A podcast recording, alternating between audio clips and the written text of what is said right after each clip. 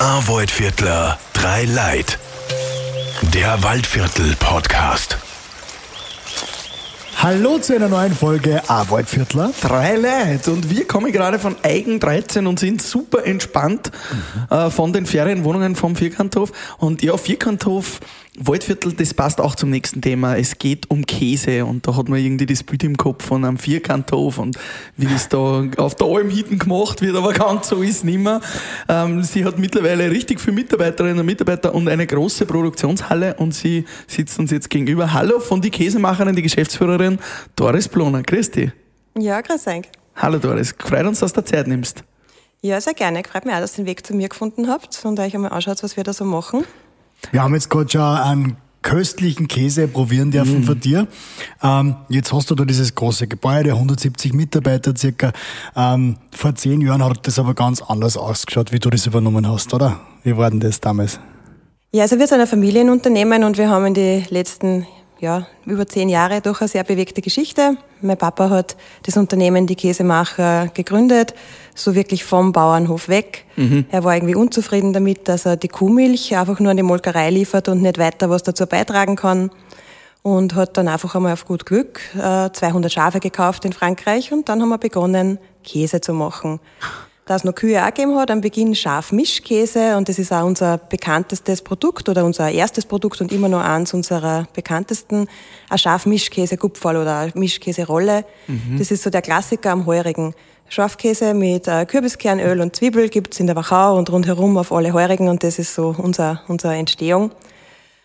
Ja, und dann ist es sehr gut gewachsen. Wir haben immer wieder neue Produkte. Der Papa war immer ein irrsinniger Visionär und hat immer das nächste Projekt gestartet. Und mittlerweile machen wir nicht nur Schaf- und Ziegenmilchspezialitäten, sondern auch sehr viel Käse, Gemüse oder Antipasti. Und dann vor zehn Jahren haben wir äh, doch eine etwas schwierigere Geschichte gehabt. Mein Papa hat einen schweren Unfall gehabt und hat dann das Unternehmen nicht mehr fortführen können. Und ich habe dann in einer wirtschaftlich sehr schwierigen Situation sehr jung übernommen. Du hast aus der Insolvenz übernommen und warst damals wie alt? Ja, mit 25. Zwei Wochen nach Studiumabschluss habe ich dann Was hast du übernommen. studiert? Hoffentlich irgendwas mit Käse? Nein, leider nicht. Also ich habe äh, Betriebswirtschaft studiert. Mhm. Gut, das hat auch geholfen. Hat auf jeden Fall geholfen. Und äh, wir haben aber schon, wir sind ein Familienbetrieb, wir haben schon immer mitgearbeitet in der Firma. Also ich habe mhm. sehr viele Praktika schon gemacht, war immer schon mit dabei bei Führungen, bei Verkostungen, bei Messen. Mhm. Also es war das Thema jetzt kein neues, aber ich habe dann schon dieses wirklich technische und käsespezifische und so dann noch machen müssen, ja. Wie hast du das jetzt geschafft, dass du von diesem Moment, von dieser Insolvenz, das Ganze wieder umdreht hast und in eine positive Richtung gebracht hast? Ja, ich denke, das Wichtigste ist, dass man davon überzeugt ist, von dem, was man macht. Und ähm, das, was wir da machen, also Spezialitäten, Lebensmittel generell, die Milchverarbeitung und alles, was dazugehört, ja, das ist für mich äh, das, was ich wirklich machen möchte, von dem ich überzeugt bin. Und ich glaube, dass das irrsinnig toll ist, was wir tun. Und die Idee und das Produkt passt. Und man kann so viel damit machen. Und auch der ganze Hintergrund. Wir arbeiten mit 50 äh, Schaf- und Ziegenmilchlieferanten zusammen die jetzt keine äh, unbekannten Zulieferer sind, sondern ich bin teilweise mit den Kindern schon in die Schule gegangen, die haben mhm. das mit uns angefangen, eben der Papa hat vom Bauernhof weg, dann ist halt wieder wer dazugekommen und dann hat einer noch einen anderen umgestellt. Ich kenne alle äh, Kollegen und Kolleginnen da herinnen, viele schon seit äh, klar auf, weil ich da auch schon immer mit dabei war. Und es wäre sehr, sehr schade gewesen, das einfach äh, dann zu verkaufen oder in der Insolvenz halt zu verwerten. Mhm. Und deswegen war einfach der Gedanke, ja, wir probieren das, wir schaffen das, ich habe ein tolles Team. Und dann haben wir einfach vor Beginn an geschaut, okay, wo sind die Probleme, alles neu aufgerollt, alles geschaut, was müssen wir anders machen, was müssen wir besser machen, wie stellen wir das langsam wieder auf gesunde Füße. Also das muss ja für die damals mit 25 Grad frisch mit dem Studium fertig, muss das eine Wahnsinnssituation gewesen sein, oder? Man, da musst du gedacht haben, ja gut, ich habe zwar das alles auf der Uni gelernt, aber wir wissen eh alle, wir haben das auch studiert und wir ja. waren nach der Uni sogenannte äh, Fachidioten, glaube ich, wie man so schön sagt. Eigentlich haben wir null Ahnung gehabt und du bist gleich in so einem Betrieb gekommen und dann hast du ja wahrscheinlich auch mit der menschlichen Seite kämpfen müssen, oder? Die werden die alle als die, die Tochter kennt haben und alle, ja, als Dirndl und jetzt plötzlich bist du die Chefin, das wird schon schwer gewesen sein sein damals, oder? Ja, die ganze Situation war Wahnsinn. Und wie du sagst, ähm, ja, Theorie und Praxis liegen oft doch sehr weit auseinander. und ich habe zum Glück eigentlich keine Ahnung gehabt, was wirklich alles auf mich zukommt und wie umfangreich das Ganze ist und was da alles dranhängt, wie viele Personen dranhängt, wie viele Themen das eigentlich sind, mhm. wie viele Probleme auch. Und bin da sehr, sehr blauäugig äh, in das Ganze eingegangen. Aber mir war klar, ganz oder gar nicht. Mhm. Und ich habe mir die ersten Jahre und auch die letzten zehn Jahre da wirklich eingehauen in das Ganze. Und viele äh, gute Kolleginnen und Kollegen gehabt, die das mitgegangen sind, den Weg. Der war nicht leicht die letzten Jahre, aber mittlerweile sind wir einfach wieder, wieder gut unterwegs. Jetzt läuft's. Mhm. Hat es da irgendeinen Moment gegeben, an den du dich erinnern kannst, wo du dann gewusst hast, okay, jetzt haben wir es geschafft, jetzt sind wir am richtigen Weg, jetzt ist es mit der Insolvenz sozusagen weg und wir, es läuft wieder und wir sind gut drauf? Um, ähm, es ist ein laufender äh, Prozess, aber so ganz kann ich das irgendwie nicht, weil wir einfach schon, äh, wie wir ja eingestimmt waren, immer diese Alarmbereitschaft, okay, es kann jetzt jederzeit irgendwie alles schief gehen. Mhm. Und irgendwie weiß ich, dass das jetzt nicht mehr so ist und mhm. dass wir ganz anders dastehen, aber ich habe das immer noch sehr, sehr intus. Also sobald irgendwas äh, nicht so läuft, bin ich schon wieder im Krisenpanikmodus und mhm. schaue, okay, was können wir machen, wann dann, wie jetzt die Corona-Sachen natürlich mhm. und yeah. die ganze Rohstoffverfügbarkeit, Preisexplosionen und so weiter. Also ich falle sehr schnell wieder in den Planungskrisenmodus, aber ist aber vielleicht nicht ganz schlecht. Der oder? hat offensichtlich funktioniert, der hat dich zu dem gebracht, was du bist.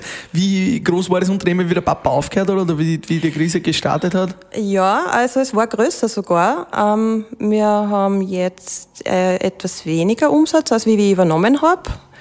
Ich habe das Unternehmen mehr oder weniger dann ein bisschen gesund geschrumpft. Wir haben mhm. uns einfach trennen müssen von gewissen Produktgruppen, die sie einfach nicht tragen haben, von Kunden, die halt einfach die Preise, die notwendig waren, nicht äh, stemmen haben können. Und wir haben, sind mhm. etwas kleiner geworden und sind in den letzten Jahren langsam und gesund wieder gewachsen. Mhm. Auch sehr interessant. Welche Produktgruppen waren das zum Beispiel, von denen ihr euch getrennt habt? Ja, wir haben ein riesig großes Sortiment. Also wir haben 160 verschiedene Produkte. Und da entstehen halt mit der Zeit Produkte, die man halt für einen Kunden macht. Mhm weil es halt gut passt und weil man den gern mag und irgendwann nimmt aber nicht so viel und das Ganze ist im Hintergrund halt einfach mhm. nicht so kalkuliert, dass es passt und auch nicht die Mengen so, dass passen, weil ab einer gewissen Größe in der Produktion äh, braucht man einen gewissen Umschlag vor einem Produkt und eine gewisse Menge, die einfach im Monat läuft, damit sich das äh, rentiert. Das heißt, äh, du hast da schon die wirtschaftliche Herangehensweise und hast dir das alles angeschaut, die Zahlen alle gecheckt. Äh, hast du einmal den Plan gehabt, dass du das Unternehmen von Papa übernimmst? Bist du auf das schon mal ein bisschen vorbereitet worden damals? Oder war das dann wirklich so eine Hop- oder Top-Geschichte? Also ich habe für das Ganze einfach eine sehr wirtschaftliche Herangehensweise braucht weil ich ja nicht aufgrund von Erfahrung entscheiden habe können. Mhm. Das hat der Papa nach vielen Jahren machen können, aber für mich war das alles sehr viel und nicht so leicht zum Greifen im vollen Umfang. Das heißt, ja, ich habe mich nur auf die Zahlen verlassen können und müssen. Man, mittlerweile geht es schon ein bisschen anders und mhm. kann die Situationen besser einschätzen. Ja, und die Firma generell, ähm, wir sind drei Kinder, ich habe nur zwei jüngere Geschwister und von klein auf dabei war immer ich. Also es hat mich schon als Kind immer sehr interessiert. Mhm. Ich war mit so wirklich von klein auf auf Messen und auch während der ganzen Schulzeit äh, immer mit irgendwo oder habe Führungen gemacht, Verkostungen, diverse Dinge im Unternehmen und es war irgendwie schon immer der Plan, dass ich da mal einsteige. Also es hätte mir immer schon gefallen. Es ist aber noch nie so ganz konkret irgendwie mhm. am Tisch gewesen und wenn, ja, wäre es auch die Art und Weise natürlich auch anders schöner gewesen, aber ja, mhm. hat auch so funktioniert. Was sind jetzt eure bestgehendsten Produkte, beziehungsweise hat, wie hat sich das vielleicht auch verändert die letzten Jahre? ähm, wir machen sehr unterschiedliche Produkt Produktgruppen. Das eine ist einmal dieser Schaf- und Ziegenkäsebereich, wo wir hauptsächlich Schnitt- und Frischkäse machen. Und da sind der Klassiker der Schaf-Selchkäse, ein Waldviertler Selchkäse, also ein geräucherter Schafkäse, ein Schnittkäse. Und bei der Ziege sind es Ziegenkäsebällchen, Frischkäsebällchen mit mm, Wildkräuter im Die mag Öl ich auch gern, die kaufe ich auch. und dann eine ganz andere Kategorie für uns sind äh, Käse, Gemüse oder Antipasti. Und da ist es ganz klar der Pepper Sweet. Mhm. Das ist ein roter Kirschpaprika, wo wir ein eigenes Saatgut da eben entwickelt haben und das auch selber anbauen Beste. mit Vertragsbauern. Und das ist immer die letzten Jahre der Bestseller. Äh, ich bin echt ein Fanboy, wirklich. Ich habe eh gerade gesagt, vor, bevor wir eingeschaltet haben, habe ich schon gesagt, ich habe gerade drei von den Packungen daheim im Kühlschrank und die kaufe ich immer auf Vorrat, weil ich liebe sie, wirklich. Die gibt's bei mir eigentlich am Abend immer zu einer Jausen, gibt's die, die sind nicht mehr wegzudenken bei mir. Also da ist euch echt ein tolles Produkt gelungen. Mhm. Danke. Und wie entwickelt sie jetzt auch diese Nachfrage? Geht es mehr in Richtung auch veganen oder vegetarische Varianten? Ähm, sag einmal, was da die Trends sind in der Käseindustrie. Mhm. Ja, wir machen, wir sind zwar die Käsemacher, wir machen aber ganz viele verschiedene Dinge. Also auf der einen Seite ist die ganze Gemüseverarbeitung, auf der anderen Seite die Milchverarbeitung. Und das macht auch alles selber, die Gemüse macht auch mhm. alles selber. Alles selber nicht. Zum Beispiel die Kirschpaprika pflanzen wir selber an mit Vertragslandwirte. Das ist unser Saatgut, das ist unsere Frucht, die wir da halt haben wollen. Mhm. Die kriegen wir dann frisch vom Feld und verarbeiten. Ähm, Zucchini machen wir selber, Kürbisse, so Yellowbell hassen die bei uns, was so ausschauen wie so Patison-Kürbisse, so kleine Sonnensand ist. Und dann gibt es schon Produkte, die wir zukaufen. Oliven zum Beispiel kaufen mhm. wir zu, aber da arbeiten wir auch langjährig mit Partnern immer wieder zusammen. Und jetzt habe ich irgendwie vergessen, wo wir vorher waren. ah, welche Entwicklung das, das ganze Käse-Ding nimmt. Also und wo der Trend hingeht, weil natürlich genau. im Supermarkt jetzt der, ja, vegan und vegetarisch immer wichtiger wird. Ist auch. ein großes Thema. Wir sind natürlich schon in der Nische mit Schafziege, eben für Kuhmilchallergiker oder Leute, die halt weniger Kuhmilch konsumieren wollen. Auf der anderen Seite ist es einfach notwendig, um den Regalplatz zu halten, den Kunden immer wieder etwas Neues zu bieten. Also wir arbeiten laufend immer an neuen Produkten und Produktentwicklungen in den verschiedensten Bereichen. Durch das, dass wir ja auch Gemüse verarbeiten, haben wir auch im Bereich vegane Produkte einiges. Das sind auf der anderen Seite wirkliche Klassiker, wie jetzt zum Beispiel zu große Paprika wären einfach gegrillte Paprika dann oder wir machen mhm. Paprika-Chutney, Zucchini-Chutney, gegrillte Zucchini, solche Dinge. Aber wir füllen das Antipasti-Gemüse auch mit äh, Hummus, damit wir da vegan, den veganen Konsumenten ansprechen. Haben wir gerade vor uns, das ist quasi jetzt den Pepper Sweet, den ich so gern mag, mit Hummus gefüllt. Genau. Bin ich gespannt dann. Mhm. Chili Cheese haben wir da, also Chili, wir haben auch äh, geräucherten Speck da. Der ja, geräucherten Käse. Geräucherten Käse. Der, der ja. mit Speckgenuss. Also Speck, es, es, schmeckt ein bisschen nach Speck. Ja, ja, der Käse ist so gut, da braucht man keinen Speck. Da, ja, da braucht man keinen Speck das dazu. Ist, das, das ist super. Voll gut. Und also das muss ja auch ein Traumjob sein, diese Produktentwicklung. Oder? Wenn, wenn man da sitzt Sucht nur wenn? ja, total. Produktentwicklung ist super spannend. Und man kann, wir probieren irrsinnig viel aus und jeder kann auch die, wenn er eine Idee hat, probieren wir das einmal aus. Leider muss man schon sagen, 90 Prozent wird dann einmal nichts. Haribo mit Käse zum Beispiel. Zum Beispiel, ja. Ah, hast du das schon mal probiert? Aber wir haben schon ganz, ganz verrückte Sachen okay, auch Karl, Karl geht nicht in die Produktentwicklung. Wir haben schon wirklich viele Sachen ausprobiert und dann ist so oft, glaubt man, ein Produkt, das wird der Wahnsinn, das wird der neue Bestseller und dann kauft halt einfach keiner. Bleibt liegen im Regal. und dann haben wir schon Produkte, wo wir gesagt haben, ja, das ist ganz okay und wenn wir da irgendwas verkaufen, dann passt das gut als Ergänzungssortiment und das hat sich dann voll gut entwickelt. Also mhm. Also so ganz leicht zum Abschätzen, was dann am Markt wirklich gut funktioniert, ist es nicht immer. Ja. Was macht euch ein Käse jetzt so besonders? Vielleicht da in Bezug, dass er aus dem Waldviertel kommt? Also wir arbeiten schon mal mit den Landwirten zusammen. Also wir sind keine Genossenschaft, wir sind privat und unsere Landwirte sind als Verein organisiert und wir haben äh, Verträge, so dass halt ich die ganze Milch immer abnehme. Und da ist es so, der Rohstoff Milch und bei uns die Schaf- und Ziegenmilch ist der wichtigste Rohstoff für uns, das auch maßgeblich das Endprodukt dann auch beeinflusst. Und da ist einfach die Zusammenarbeit mit den Landwirten sehr, sehr wichtig. Ähm, Schaf und Ziege hat keine gleichmäßige Milchkurve, das heißt, wir kriegen jetzt ganz, ganz viel Milch und im September wird es dann weniger. Mhm. Dann gibt's wieder, wenn die dann wieder ablammen, dann gibt's wieder viel Milch. Also wir müssen auch übers Jahr verteilt das sehr gut planen, auch mit den Landwirten gemeinsam planen. Und dann versuchen wir wirklich aus diesem besten Rohstoff ein noch besseres Produkt zu machen. Wir arbeiten zum Beispiel mit einem natürlichen Fettgehalt, also wir stellen nicht ein, wie viel Fett die Milch hat, bevor wir sie verarbeiten.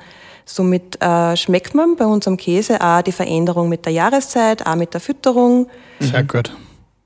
Und cool. das macht dann schon das Ganze nochmal besonders. Mhm. Und zum Beispiel so die Kräuter, die jetzt um den Käse um die Rolle gewickelt sind, sind die aus dem Waldviertel? Nein, das sind nicht alle aus dem Waldviertel, ähm, aber wir versuchen möglichst, was geht, natürlich bei uns zu beziehen. Da ist jetzt zum Beispiel Rosmarin drinnen und Lavendel ein bisschen was. Das mhm. kriegen wir nicht alles aus dem Waldviertel. Mhm. Würdest du sagen, Käse generell ist, ist trendy jetzt wieder? Ich meine, es gibt ja zum Beispiel diesen Crazy Cheese äh, Guy, der da gerade äh, marketingmäßig Gas gibt. Würdest du sagen, Käse ist voll im Trend? Hm, ich finde, Käse ist immer im Trend, in den letzten Jahren sicher äh, nur mal mehr, vor allem, weil man sich einfach Zeit gehabt hat, in den letzten Jahren sich doch vermehrt damit zu beschäftigen, was ist sie, von wo kommt es. und wer produziert das. Und der Fleischkonsum geht zurück, der Käsekonsum steigt nach wie vor. Aber natürlich ist der, die Konkurrenz durch einfach wirklich vegane Alternativen äh, schon sehr hoch. Käse ist oft so ein bisschen der Übergang, glaube ich, oder? Vom, vom Fleisch zum vegetarischeren, also vom, zum ein bisschen gesünderen vegan. Lebensstil, ja. Ich habe jetzt auf meiner Bucketlist immer stehen, ich würde gern mal eigene Würstel machen und ich würde gern mal so richtig auf einer Alm hinten einen eigenen Käse machen. So vom Molken bis zum fertigen Käse, den man rausbringt. Ihr habt da die Käsefachwelt, die Käsemacherwelt quasi in Heidereichstein mit der Schaukäserei. Da kann man das lernen, oder? Da kann man quasi einmal selber Käse machen. Da kann man einmal selber Käse machen. Vielleicht nicht ganz vom Melken weg, das könnte man organisieren, das Mei, müssen wir halt ausmachen vorher, dass wir in der Ja. Früh schon zu einem Bauern fahren. Aber dann von der Milch bis zum äh, noch nicht gereiften Käse kann man das in der Käsemacherwelt selbst machen, ja. Cool. Wie funktioniert das so? Die, die Milch kommt an und dann macht man wirklich, setzt man Lab bei und dann tut man, äh, wie heißt Hafen, glaube ich, Die oder? Käsehafe, ja. Käsehafe, Ja, also- Bruch dann in den, in den, wie heißt das, so ein Genau, dann Deckel? haben wir einen Käsebruch. Ja. Dann leg, also wir legen dick, also wir dann mal die Milch äh, anwärmen, ansäuern, dann Lab dazu, dann dick legen, dann wird es dick mit Lab. Mhm. Dann schneiden wir das, je nachdem wie hart der Käse werden soll, äh, umso kleiner man das dann schneidet, umso härter wird der Käse und füllen dann ab. Und dann haben wir mal einen grünen Käse, sagen wir, der ist halt noch nicht gereift, der ist so ein bisschen wie Halloumi, der quietscht dann noch. Der Mhm. Ja. braucht dann noch äh, Reifezeit, mindestens drei Monate sind das bei uns beim Schnittkäse. Und wenn man Frischkäse macht, ist es natürlich ähnlich vom Grundaufbau, aber dann die Weiterverarbeitung ein bisschen anders. Und habt ihr dann einen Käse, äh, der so richtig lang liegt bei euch, der richtig lang reift, so ein bisschen wie die Parmesanbanken in Italien? Gibt's da irgendwo den geheimen Keller, wo der deine Käse lagert? Na leider. Also wir äh, haben keinen so ganz, ganz lang gereiften Käse im Osten und bei uns in der Region typisch ist so Frischkäse bis Schnittkäse und das ist auch unser Hauptsortiment. Und das längst gereifte ist bei uns eh da der Waldviertler Selchkäse, der so zwischen drei und fünf Monate circa liegt vorher. Aber gehst du dann auch manchmal durch mit so einem, äh, mit so einem äh, Steckerl und geht man hin zum Käseleib und dann sticht man rein und dann schaut man, ob er schon reif ist, ob er schon passt und dann steckt man das Stickerl wieder rein, oder? Also so kann man sich das vorstellen. Ja, eine stechen da man nicht, aber man, man, man, man fühlt es mit der Zeit. Also wir Okay. greifen den Käse dann an, ja. Cool. Ah, ist schon ein Traumjob, Käse. Taugt mir. Und passt du- übrigens auch zu Karls Füßen. Danke. Zurück nochmal zu dir als Unternehmerin, von meinen Füßen zu dir als Unternehmerin. ähm, du bist jetzt zehn Jahre eben aus Change Management, Krisen, alles eigentlich mitgemacht, was man unternehmerisch lernen kann. Was, was kannst du vielleicht für Tipps und Tricks mitgeben für äh, Menschen, die jetzt zuhören, die sich vielleicht selber mal selbstständig machen wollen oder die schon Unternehmer sind, äh, Unternehmerin sind? Gibt es irgendwelche Tipps und Tricks, Mindset-Sachen, die du gelernt hast die letzten zehn Jahre? Also man muss einmal an das Produkt glauben, das man macht oder an das, was man vorhat zu tun, muss man wirklich selbst davon überzeugt sein, dass das was Gutes ist und was bringt, was ich da mache. Und dann ist es, glaube ich, ganz wichtig, dass man sie nicht, dass man unbeirrt seinen Weg geht, dass man manchmal einfach auf das vertraut, äh, was man sich denkt und was man vorhat, sich nicht so leicht verunsichern lässt, ein bisschen Hartnäckigkeit einfach und äh, ja, ja, unbeirrbar sein in seinen Wegen. Waren da die Stimmen aus der Familie und aus den Freunden damals bei der Übernahme oder auch in der ersten Zeit, dass die gesagt haben, lass es bleiben, hör auf, verkauf die Firma oder mach irgendwas anderes? Oder haben die die alle unterstützt und haben gesagt, du schaffst das und mach weiter so? Teils, teils. Die meisten Stimmen waren immer so, ja, du schaffst es und du machst es und es wird schon gehen. Aber natürlich hat es auch die andere Seite gegeben, wie mm, du hast nie Zeit mehr für irgendwas, warum tust du das eigentlich an? Bist du sicher, dass das wirklich das ist, was du machen möchtest? Aber da ist eben die Basis. Also ich habe gewusst, das, was wir machen, ist super. Und das, was da ganz, was da dran hängt, alles und die vielen Menschen, die damit verbunden sind, das ist es einfach wert, das jetzt alles zum Investieren, dass das wieder läuft. Ah, das Erbe vom Papa sozusagen weiterführen. Und der wird jetzt natürlich auch stolz auf die sein. Ja, teils, teils auch wieder, weil Ja. natürlich ist nicht alles jetzt so gelaufen in den letzten zehn Jahren, wie es er wahrscheinlich gemacht hätte. Also Übernahmen sind nie einfach, denke ich, in Familienunternehmen. Ja. In dem Fall war es noch ein bisschen spezieller. Und ja, es ist halt nie einfach für eine Generation dann abzugeben Äh, neue. Ideen zum Zulassen. Aber im Großen und Ganzen ja passt es. Du musst nicht die Produktentwicklung schicken am Papa und dann machst du ein bisschen Genau. Ähm, Produktentwicklung, vielleicht eine Frage. Gibt es irgendeinen Käse, den du dir noch wünschen würdest? Oder was ist so gerade dein Lieblingskäse? Mein Lieblingskäse wechselt mit der Jahreszeit immer und auch mit dem, was wir gerade entwickeln. Jetzt im Frühjahr ist ganz klar der Frischkäse, Schaffrischkäse Kupferl, Schaffrischkäse Rolle mit einem frischen Schnittlauch und mit äh, einem guten Salat. Im Herbst ist es dann mehr Richtung eben Schnittkäse, Selchkäse oder auch die Wildkräuter, Frischkäseröllchen. Ähm, Im Sommer sind es dann wieder mehr die Antipasti, wie unsere Paprika, auch wenn gerade die Paprika-Ernte natürlich dann ist im Sommer, dann wieder mehr Antipasti. Aber, ich kann man dann. Käse nur sägen, wenn man jeden Tag mit Käse zu tun hat? Oder gibt es auch mal Tage, wo du sagst, heute mag ich keinen Käse? Na ehrlich, also das gibt's nie. Nee? Äh, nie. Echt? Nie. Ich esse wirklich gern Käse. Meine Ernährung basiert zum Großteil auf Milchprodukte und ja, na, es ist einfach so toll, was man aus diesem Rohstoff alles machen kann. Ja. Man hat einfach Milch aus die weiße Flüssigkeit, die da kommt und dann kann ich das restlos verarbeiten zu so verschiedene Produkte. Weil ich kann einen Parmesan draus machen, ich kann einen Frischkäse draus machen, ich kann Butter, Schlagobers, Topfen, Aufstriche und was überbleibt, die Molke, kann ich dann einen Ricotta draus machen und noch einen Molketrink. Also das ist einfach ein Rohstoff, ein Wahnsinn, was für Vielfalt einfach aus ein, so ein- einer Zutat entstehen kann. Danke, liebe Doris, für die vielen spannenden Einblicke. Zum Schluss bei unserem Podcast haben wir immer noch zwei Fragen. Die erste ist, was macht für dich einen typischen Waldviertler, eine typische Waldviertlerin aus? Ich glaube, der pragmatische Ansatz im Umgang mit Herausforderungen. Wir dann einmal und wir versuchen das Problem einfach schnell zu lösen. Und das ist sicher aus der Vergangenheit auch ein bisschen aus der ökonomischen Notwendigkeit entstanden, aber ich denke, das macht viele so aus. Da bist du ein großes Beispiel dafür. Ja, absolut. Und die zweite Frage geht ums Waldviertel per se. Wie gefällt dir die Landschaft? Was ist da das Besondere für die am Waldviertel, an der Gegend? Ha, in der Gegend. Ja, ich meine, ich bin natürlich da äh, aufgewachsen und das ist meine Heimatregion. Und es ist natürlich irrsinnig schön und auch sehr unterschiedlich. Ich wohne jetzt ein bisschen weiter weg, also bei Zwettel. Das ist ganz anders wieder als wieder hier oben. Ein bisschen weiter weg, das sind was, 20 Minuten, 15? Ja, aber es schaut schon wieder ganz anders aus, wenn man da Richtung Zwettel, Ottenschlag, Schönbach fährt, als wie wenn man jetzt in, da äh, bei Hofen ist.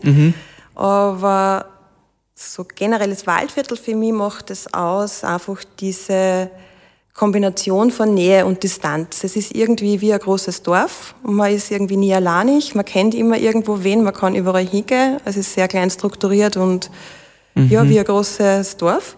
Und auf der anderen Seite aber auch die Distanz, man ist doch ein Stück weg, man muss nicht jetzt überall sein oder nicht zu jeder Veranstaltung, die irgendwo ist, fahren, weil man einfach äh, sagt, ja, ist so weit für mich zum Fahren und naja. und ich kann aber einfach rausgehen und niemanden treffen, wann ich will und trotzdem alleine sein. Cool. Klingt sehr, sehr schön. Wer nicht alleine sein möchte, gibt es die Möglichkeit für den Adventmarkt. Der ist von 25. und 26. November in der Käsemacherwelt bei euch, dass wir gleich ein bisschen Werbung machen. Gibt es da einen Weihnachtskäse dann? Oder was ist denn so zum Dezember ganz, also Richtung Weihnachten hin ganz begehrt? Ähm, wir haben Adventsmarkt eben in der Käsemacherwelle in Heitenreichstein mit ganz viele verschiedene regionale Aussteller und es gibt da natürlich auch unsere Weihnachtsprodukte. Wir haben immer ein, also ein Sortiment, das sich ein bisschen an die Saison anpasst. Im Herbst ist es zum Beispiel Peppersweet mit einer Honig-Senf-Füllung. Dann ganz starker Weihnachtsthema ist Trüffelkäse, Schafkäse und Ziegenkäse, Schnittkäse mit Trüffel. Dann aktuell wird dieses Jahr auch kommen äh, Datteln gefüllt mit einem Käse mit äh, ein bisschen Zimt. Cool. Also, mir, mir rinnt jetzt schon das Wasser im Mund zusammen. Und ich habe schon die ersten Käse im Mund die ganze Zeit. Doris, wir lassen den Karl jetzt weiter verkosten und sagen danke, dass du dir Zeit genommen hast. Vielen Dank fürs Dabeisein. Ja, danke euch. Ein Waldviertler, Drei Leute. bitte euch. Waldviertler, drei Leid. Der Waldviertel Podcast.